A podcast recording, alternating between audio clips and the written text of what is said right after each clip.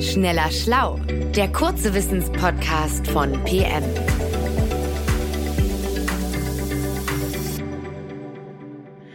Herzlich willkommen zu einer neuen Folge. Mein Name ist Rainer Haaf und ich spreche heute mit meinem Kollegen Sebastian Witte. Hallo Sebastian. Hallo Rainer. Sebastian, wir haben ja an dieser Stelle schon häufiger mal über die Folgen des Klimawandels gesprochen und ein gravierender Aspekt, der vielleicht nicht immer so im Bewusstsein aller ist, dass der betrifft die Meere. Und zwar führt ja die Erderwärmung dazu, dass es dem Leben im Ozean auch zunehmend schlechter geht. Könntest du mal erläutern, warum das so ist? Ja, also wenn wir von Erderwärmung sprechen, dann bedeutet das natürlich, dass die auch in den Ozeanen äh, sich abspielt. Und das heißt ja, dass die Meere wärmer werden, was wiederum dazu führt, dass viele Lebewesen mit einer eher geringen Temperaturtoleranz massiv unter Druck geraten. Und besonders gravierend zeigt sich das eben am katastrophalen Korallensterben. Äh, da haben ja viele sicherlich schon von gehört. Äh, Korallen, die tolerieren eben nur sehr geringe Temperaturerhöhungen und ein Großteil der tropischen und subtropischen Riffe in denen eben abertausende Spezies leben, die stehen äh, so ziemlich vor dem Kollaps oder sind infolge der Wassererwärmung schon so gut wie tot. Ja, das ist äh, wirklich fürchterlich. Jetzt mal vereinfacht gesagt, sind ja viele Meeresbewohner aber doch mobil ähm, und könnten theoretisch doch in etwas kühlere Gefilde wandern. Hm, ja, theoretisch ja. Nun muss man aber bedenken, wenn Spezies weichen in andere Gefilde wandern, naja, dann verändern sich eben dort die lokalen Nahrungsnetze sehr massiv äh, und Ökosysteme können dadurch ja instabil werden. Und es ist einfach sehr schwer vorherzusehen, welche langfristigen Auswirkungen solche Verschiebungen dann jeweils haben. In manchen Biotopen mag das funktionieren und sich so ein neues Gleichgewicht von Arten einstellen. Äh, andere wiederum äh, könnten durchaus kollabieren. Und äh, was man aber sieht, heute schon, dass die Erwärmung dazu führt, dass immer größere Gebiete in den Meeren für höheres Leben praktisch so gut wie verloren sind. Und das liegt daran, dass den Meeren an vielen Orten ja förmlich die Luft ausgeht. Die Luft ausgeht, also du meinst, ähm, äh, dass, dass die Meere oder das Wasser Sauerstoff verliert infolge der Erwärmung? Oder was heißt die Luft ausgehen? Ja, ganz richtig. Also erwärmt sich das Wasser an der Oberfläche, dann können sich eben weniger Gase darin lösen und damit gelangt auch weniger lebenswichtiger Sauerstoff in den Ozean. Und äh, das beobachtet man vor allem an den Westküsten der großen Kontinente. Da gibt es riesige sauerstoffarme Zonen und äh, die dehnen sich eben im Zuge des Klimawandels immer weiter aus. Und ja, Fachleute sprechen davon regelrechten Todeszonen, die äh, immer voluminöser werden und da kann im Grunde höheres Leben schon gar nicht mehr existieren. Gut, aber in den hohen Breiten, also in, ich sag mal, in Richtung der Pole, da ist das Wasser ja wirklich deutlich kühler. Dort müsste sich also doch wirklich noch reichlich Sauerstoff finden. Ist das marine Leben dort also weniger unter Druck als in anderen Teilen der Weltmeere?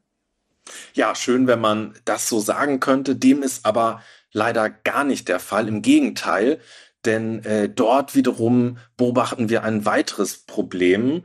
Ähm, äh, das ist die stetige Versauerung der Meere. Und die kommt äh, zustande, weil uns der Ozean im Grunde einen riesigen Dienst erweist. Ja, also jährlich nimmt der Ozean rund ein Drittel des menschengemachten Kohlendioxids aus der Atmosphäre auf ja, das CO2, das löst sich chemisch in Wasser, ähm, hat dann aber wiederum die Folge, dass der Säureanteil des Wassers steigt oder, wenn man es anders ausdrücken will, der pH-Wert des Wassers sinkt. Und äh, was man also messen kann, ist, dass seit Beginn der Industrialisierung sich der Säuregehalt des Meerwassers schon um 30 Prozent erhöht hat. Und ähm, ja, diese Entwicklung hat insbesondere in den vergangenen 50 Jahren an Beschleunigung äh, zugenommen. Und ja, nun ist es leider so, dass in kaltem Wasser, also dem Wasser, was sich so in höheren Breiten befindet, umso mehr CO2 löst als in warmem und sich dort also gerade dort das Problem der Versauerung äh, also wirklich massiv verschärft.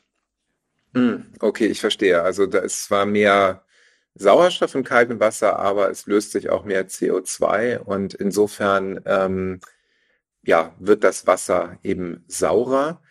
Ähm, was für Auswirkungen hat denn eine Zunahme des Säuregehaltes oder eine Abnahme des pH-Werts auf ähm, das Wasser und letztendlich das Leben im Wasser? Ja, ähm, verschiedenerlei Folgen kann man da nennen. Einmal muss, muss man natürlich schon mal festhalten, dass diese stetige Versauerung dazu führt, ne, dass die Kapazität der Meere weiteres CO2 aufzunehmen natürlich allmählich geringer wird.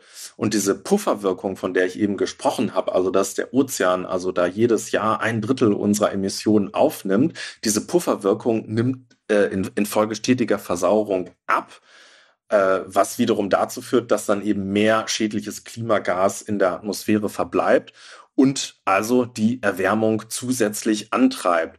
Ähm, ja, besonders dramatisch aber äh, sind natürlich und besonders direkt die Folgen für die marinen Ökosysteme. Und da kann man so zwei große Gruppen von Meeresbewohnern ausmachen, die da vor allem betroffen sind.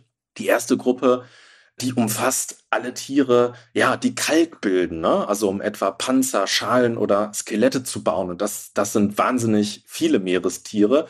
Und anders als an Land ist es eben so, ähm, ja, dass sehr, sehr viele Lebewesen auf Kalkbildung im Wasser angewiesen sind. Da denken wir an Korallen, an Muscheln, Schnecken, Seeigel, Seesterne.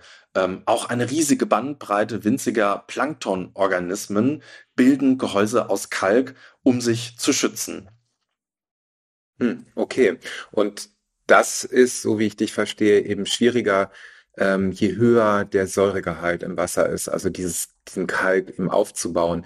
Und du hast aber gesagt, es gibt zwei größere Gruppen äh, von Lebewesen. Was ist die zweite Gruppe, die Schaden nimmt? Mhm. Ja, genau, du hast völlig recht. Also ein saures Wasser führt eben dazu, ähm, ja, dass Kalk sich im wahrsten Sinne des Wortes auflöst und eben äh, schützende Panzer oder auch ganze Körperteile eben sich nicht mehr äh, in, in der Stärke äh, ausbilden können, wie das diese Lebewesen bräuchten. Ja, und die zweite Gruppe, die da betroffen ist, die bezieht sich auf all jene Tiere, die ja sehr verletzlich in ihren Jugendstadien sind. Und äh, das sind zum Beispiel Seeigel, Flügelschnecken, auch, auch viele Fische. Ähm, die sind halt in ihrer frühen Entwicklungsphase, also kurz nach dem Schlüpfen, noch nicht so gut in der Lage, ihren körpereigenen pH-Wert äh, zu regulieren.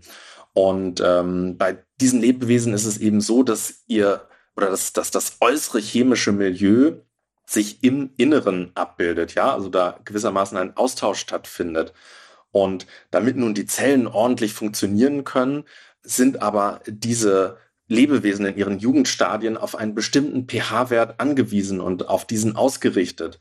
Und äh, die dramatische Folge ist eben, dass im saureren Wasser viele Organismen langsamer wachsen oder sich sogar fehlentwickeln.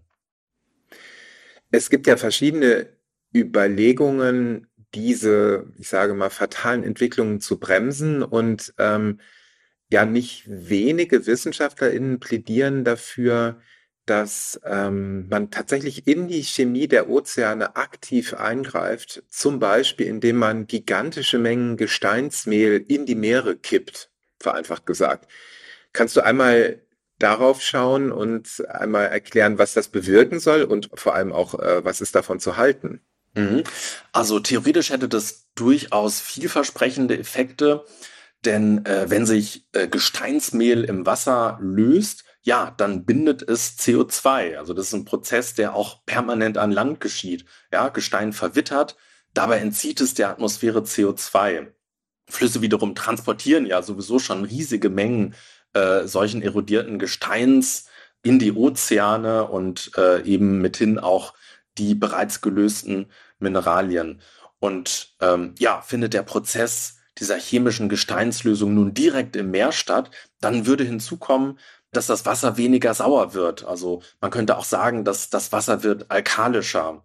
Deswegen sprechen Fachleute bei dieser Idee auch von der Alkalisierung der Ozeane. Und das Gesteinsmehl, das bindet also nicht nur den Kohlenstoff, sondern es würde obendrein die problematische Ozeanversauerung mindern. Nun gut, es geht ja um bei der Überlegung um ähm, ja die gesamten Meere, also eine Wahnsinnswassermenge. Kann man denn in etwa beziffern, wie viel Gestein man zermahlen und in die Ozeane kippen müsste, um ähm, einen nennenswerten Effekt dieser Alkalisierung hervorzurufen? Ja, also zugegeben wären dafür gewaltige Mengen erforderlich.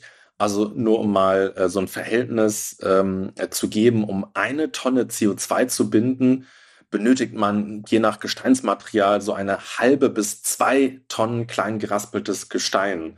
Und ähm, ja, also würden wir jetzt auf diesem Wege einen, einen sehr erheblichen Teil der menschengemachten Emissionen kompensieren wollen, ja, da müsste man sicherlich so eine ganze Industrie aufbauen, äh, um Gesteinsmehl zu produzieren und die in ihren Maßstäben, ja, also sicherlich so der heutigen Zementindustrie weltweit entsprechen würde.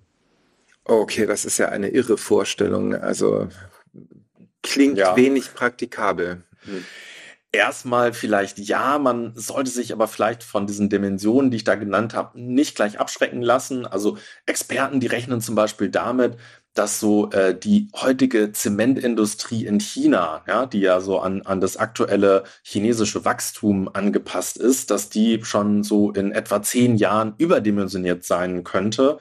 Und äh, freie Kapazitäten, die dort frei würden, naja, die, die könnte man dann tatsächlich für solche Projekte wie die Alkalisierung der Ozeane nutzen.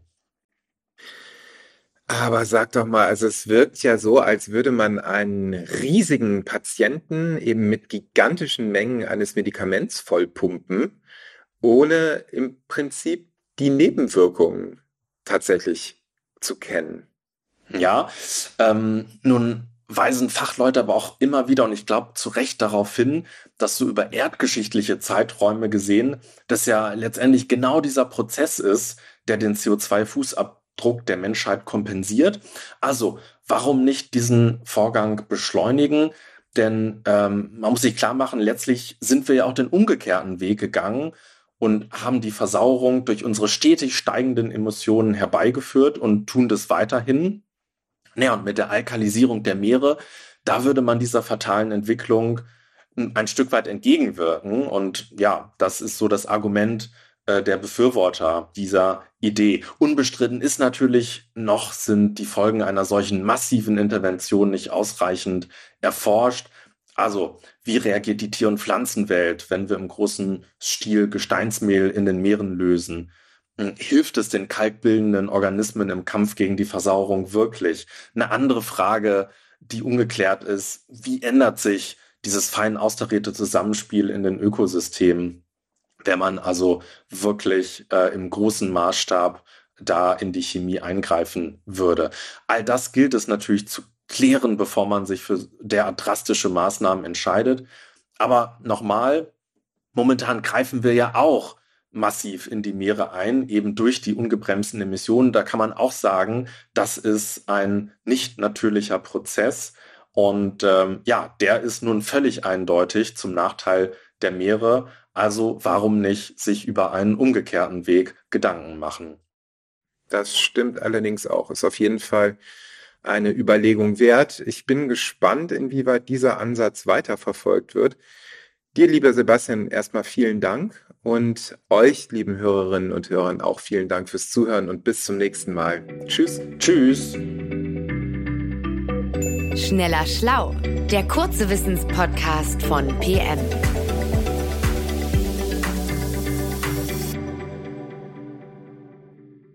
Dieser Podcast ist eine Produktion der Audio Alliance.